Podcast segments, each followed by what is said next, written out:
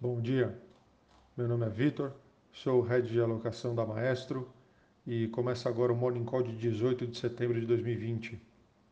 E os mercados estão mistos e calmos nessa manhã, em um dia que se espera maior volatilidade devido ao grande número de vencimentos de derivativos nos Estados Unidos.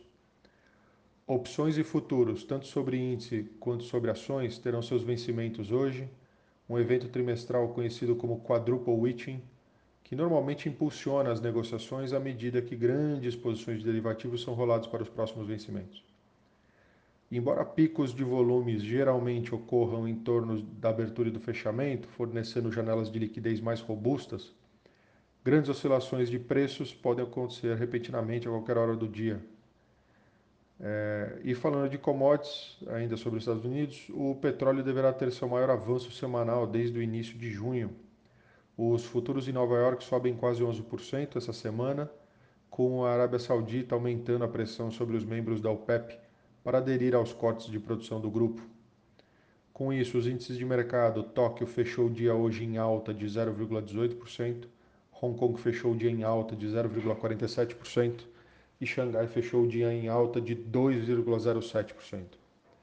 Nesse momento, Londres está em queda de 0,13%, Paris também está em ligeira queda de 0,10% e Frankfurt, na ponta oposta, em ligeira alta de 0,36%.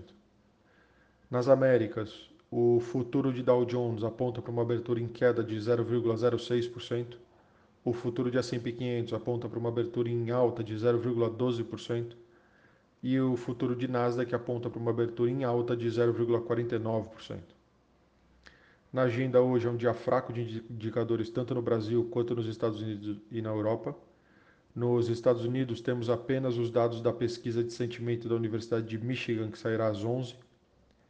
E nos destaques do noticiário internacional, o governo Trump está pedindo às empresas de videogames que forneçam informações sobre seus protocolos de segurança de dados envolvendo a gigante de tecnologia chinesa, a Tencent.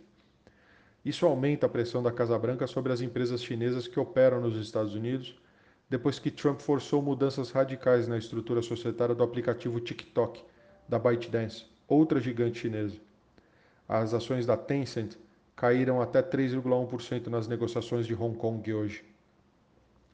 E ainda falando dos Estados Unidos, o limite de dividendos para os bancos imposto, imposto pelo Federal Reserve, o Fed, pode ser estendido até o final do ano, junto com as restrições sobre recompra de ações.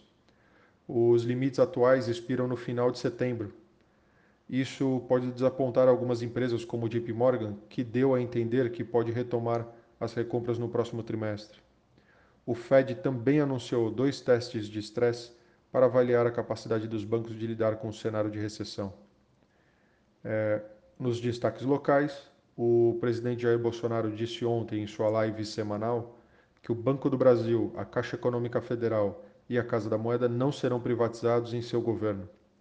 No entanto, ele disse que, tirando algumas exceções, o governo quer repassar a maioria dos serviços para iniciativa privada. Ainda falando sobre o presidente, outro destaque é, o STF suspendeu o inquérito que apura se o presidente Jair Bolsonaro tentou interferir politicamente na Polícia Federal a paralisação determinada pelo ministro Marco Aurélio Mello vale até o plenário do STF definir se o depoimento deve ser feito pessoalmente ou por escrito. Michel Temer, em situação parecida no passado, produziu seu depoimento por escrito. É, além disso, depois de vários adiamentos, o presidente do Senado, Davi Alcolumbre, decidiu pautar o veto à desoneração da folha salarial para o próximo dia 30, mesmo sem algum acordo com o governo. Os líderes partidários do Congresso articulam prorrogar o benefício às empresas até o final de 2021, sinalizando uma derrota aí para o Planalto. A equipe econômica é contra essa prorrogação. Ontem, Paulo Guedes reuniu sua equipe de secretários e assessores especiais pelo segundo dia seguido, mas o tema discutido não foi divulgado novamente. Então, por hoje é isso. Um bom dia, um abraço, bons negócios e bom final de semana.